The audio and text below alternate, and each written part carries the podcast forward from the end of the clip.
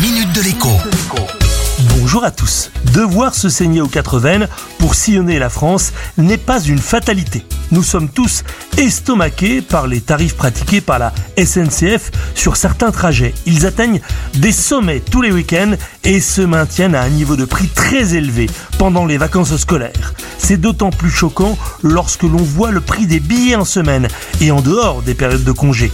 Ce qui vaut 130 euros par exemple, un Toulouse-Paris en vaut 15, oui, seulement 15 euros en semaine en train intercité. Alors soyons clairs, même en achetant une carte de réduction, il n'y a rien à faire pour payer le train vraiment moins cher. En revanche, tout en restant sur le site ou dans l'application SNCF Connect, on peut trouver des places dans des autobus, beaucoup, beaucoup moins chers. Par exemple, en bus, en passant par Montpellier, un Toulouse-Genève revient à 40 euros, voire même à 30 euros quand le billet SNCF en passant par Paris ne descend pas sous la barre des 130 euros. Cela n'a évidemment rien à voir. Vous l'avez compris cette année, plus que jamais, il va falloir prendre le pli de chercher, comparer, si vous ne le faisiez pas déjà, que ce soit pour vos courses ou encore pour remplir le réservoir d'essence. Le plan B, si on a le permis et une voiture, eh bien c'est bien sûr de faire de l'autopartage. Avec trois passagers à bord, le trajet est gratuit pour le chauffeur,